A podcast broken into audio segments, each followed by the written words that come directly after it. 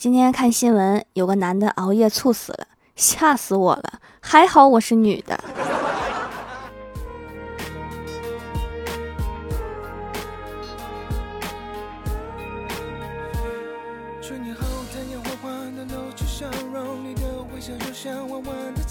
Hello，蜀山的土豆们，这里是甜萌仙侠段子秀欢乐江湖，我是你们萌到萌到的小薯条。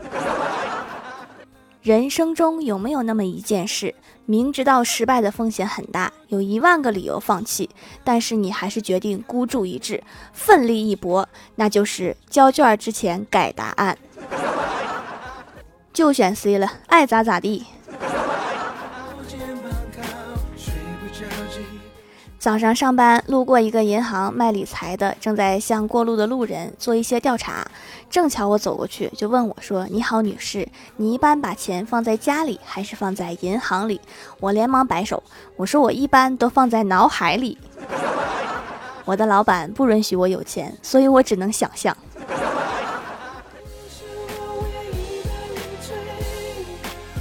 我哥前几天去外地出差，坐火车去的，回来就跟我吐槽火车上的环境，建议售火车票的时候增加一个偏好选项：吃老坛酸菜的坐一个车厢，吃红烧排骨的坐一个车厢，拖鞋的坐一个车厢，打呼噜的坐一个车厢。对，让他们去互相伤害吧，放过我们普通人。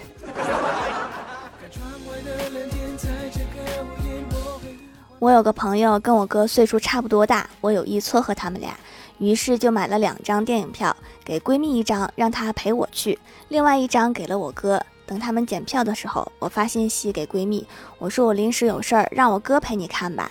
结果闺蜜问说你也没去，我说我让我哥替我去的呀。然后闺蜜说，我也是让我哥替我去的呀。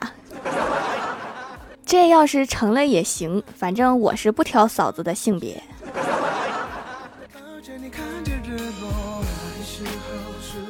欢喜打算开一个米粉店，他做了一些市场调查，发现有一家店味道非常好，搞的是饥渴营销，宁愿不卖也不让你打包回去。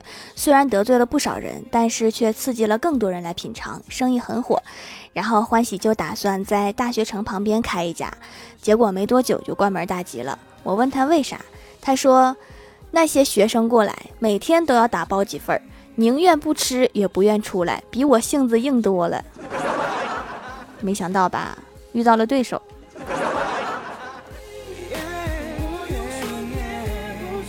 刚毕业参加工作的时候，我有一段时间微信只有二十块钱，每天只能买一包一块五的方便面回家煮，然后每天吃一包，可以撑十多天。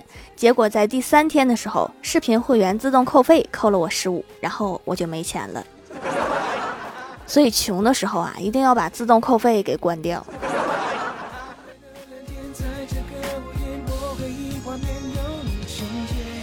晚上下班，大家都往外走。公司新来的女同事问李逍遥说：“哥，你回家有人给你做饭吗？”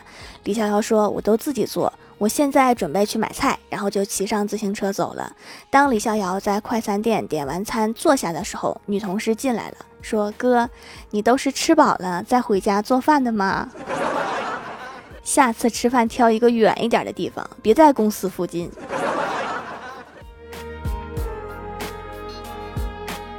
李逍遥新交一个女朋友，每天都跟人家聊个没完。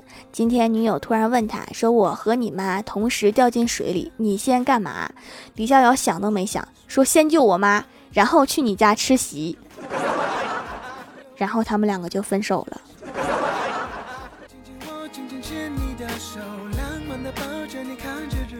郭大嫂跟郭大侠吵架了，一气之下回了娘家，并且临走时对郭大侠甩下狠话：“你跪着求我，我都不会回来的。”晚上，郭大侠发了一个朋友圈，图文并茂的写道：“买了一份鸭头，一份鸭脖，一份花甲，一份小龙虾，太辣了，实在是吃不下去。”郭大嫂看到之后，气呼呼的说：“妈，你看我不在家，他多败家，我得回去收拾收拾他。”你刚才不是说不回去吗？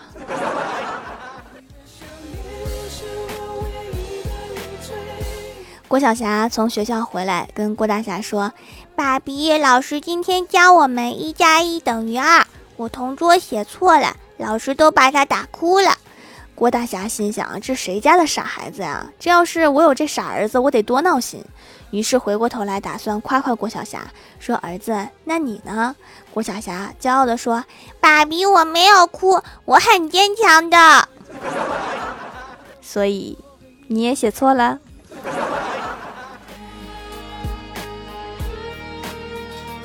昨天看到郭晓霞在吃荔枝，嘴馋又不好意思直接开口要，于是就跟她说：“我知道一个很好玩的游戏，要玩吗？”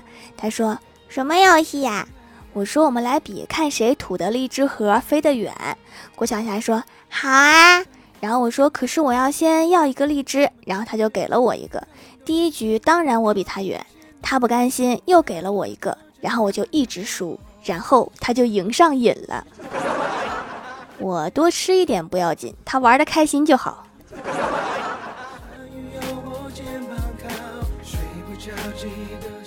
上大学的时候陪欢喜去取钱，欢喜正在输入密码，背后突然来了一个壮汉，死盯着欢喜。于是我咳嗽了一声，冲欢喜使了一个眼色，他立即心领神会，转过身对壮汉说：“你手机号给我一下，我闺蜜看上你了，不好意思要。” 我是让你提防一下，后面有人呐。我们前几年一家人出去旅游的时候，坐火车，我哥的座位旁边来了一个妹子，女神级别的，个高身材好。她正在放行李的时候，突然对我哥说：“帅哥，帮我放一下好吗？我够不到。”我哥那个激动啊，噌的一下站起来，猛然发现他还没有妹子高，太尴尬了。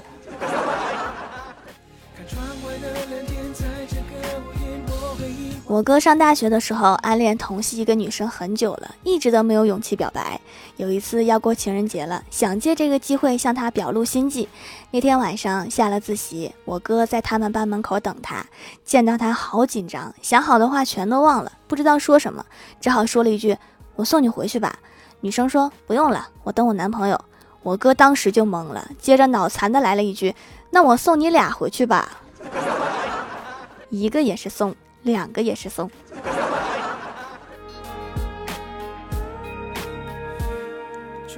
我哥有个朋友是开理发店的，有一天晚上，他俩去喝酒，喝得醉醺醺的理发师趴在我哥的肩膀上，摇摇晃晃的从酒吧走出来。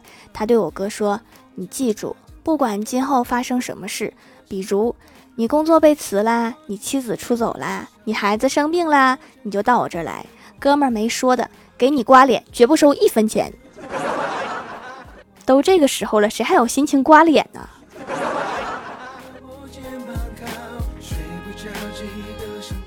？Hello，蜀山的土豆们，这里依然是带给你们好心情的欢乐江湖。点击右下角订阅按钮，收听更多好玩段子。在微博、微信搜索关注 NJ 薯条酱，可以关注我的小日常和逗趣图文推送，也可以在节目下方留言互动，还有机会上节目哦。下面来分享一下听友留言。首先，第一位叫做东方的小兔兔，他说，初升高的时候，重点高中的校长来我们学校招生，选重点班的苗子，班主任推荐了我和另外两个男同学，成绩都不相。上下，校长一眼就相中我了，理由是我长得最丑，而且发型最难看，一看就是认真读书的料。这是偏见呀，学习好的也有好看的，比如说我。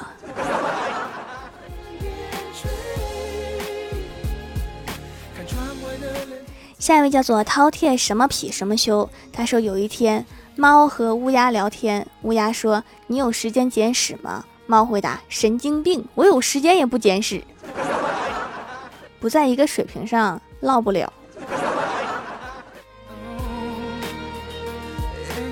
下一位叫做姓优，他说：“条条，我留个段子，李逍遥网购旅游鞋特别小，店家还不给退，他就留言说：鞋要是夹脚，世界再大也与你无缘。”开始走文艺风了。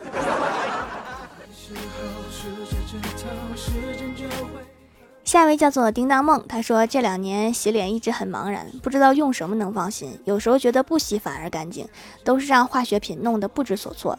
前两个月姐妹推荐了蜀山小卖店的手工皂，用着效果好，清爽不油腻，还可以养肤，变白变嫩，毛孔干净细腻。感恩店家。其实一般化学品也没有那么可怕，就是那种添加了激素和重金属的比较可怕，停用皮肤就会出现问题，一定要注意避开。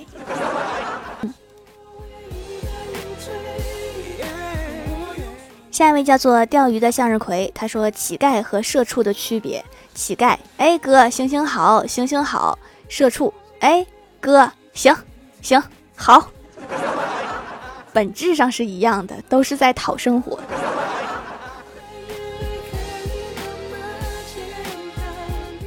下一位叫做智慧的风，他说：“条留个段子，苹果手机发明者是马良，因为他画了十个太阳，然后让后羿射掉了九个，剩下的一个让夸父去追，夸父没追着，变成了两座大山。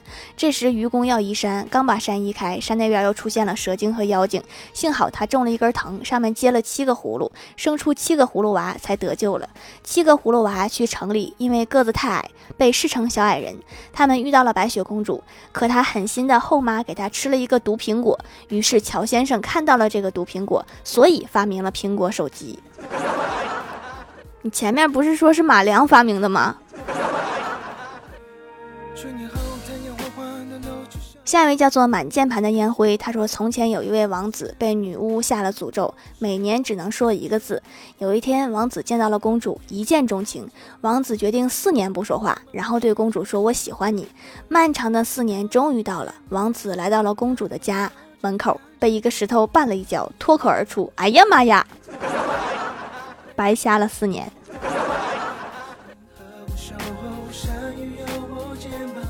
下一位叫做爱吃鱼的猫，他说天热就会红痒，听节目下单手工皂，竟然真的可以，用了几次皮肤就稳定多了，不会红痒，也不会经常过敏，也不会一抓就红。为了支持喜欢的主播，竟然淘到了好东西，非常惊喜，惊喜吧？都是植物配方的，依据的中医理论都非常有效果。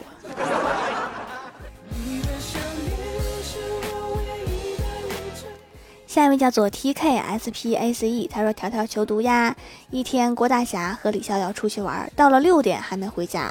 郭晓霞对郭大嫂说：‘妈咪，我刚刚给爸比打电话啦，是一个阿姨接的。’郭大嫂冷哼一声说：‘知道了。’到了七点钟，郭大侠终于回来了。郭大嫂对郭大侠说：‘跪榴莲上。’郭大侠跪了两个小时，郭大嫂让郭晓霞告诉他为什么让他跪。郭晓霞说：“爸比之前给你打电话是一个阿姨接的。”郭大侠不解地问：“那他说了什么呀？”郭晓霞想了想说：“您拨的电话正在通话中，请稍后再拨。”专业坑爹一整年。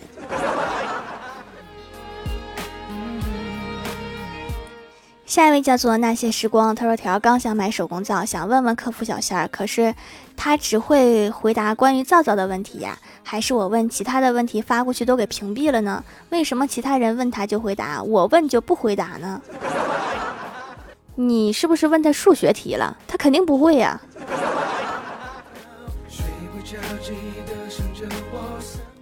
下一位叫做 Hello 蔚然烟火，他说：“你看人家鸭子，水面上保持冷静，水面下拼命划水，内卷从未停止。”下面来公布一下上周六七三级沙发是平星早饭盖楼的有闪电皮卡丘中的假小子那些时光 R E B E C C A T K S P A C E 夕颜落锦，感谢各位的支持，欢乐江湖专辑福利不断，宠爱不断，专辑订阅到二十七万送十份礼物，到二十八万送十份会员季卡，随手点个订阅就可能中奖哦。好了，本期节目就到这里了。喜欢我的朋友可以支持一下我的淘宝小店，淘宝搜索店铺“蜀山小卖店”，数是薯条的数就可以找到啦。以上就是本期节目全部内容，感谢各位的收听，我们下期节目再见，拜拜。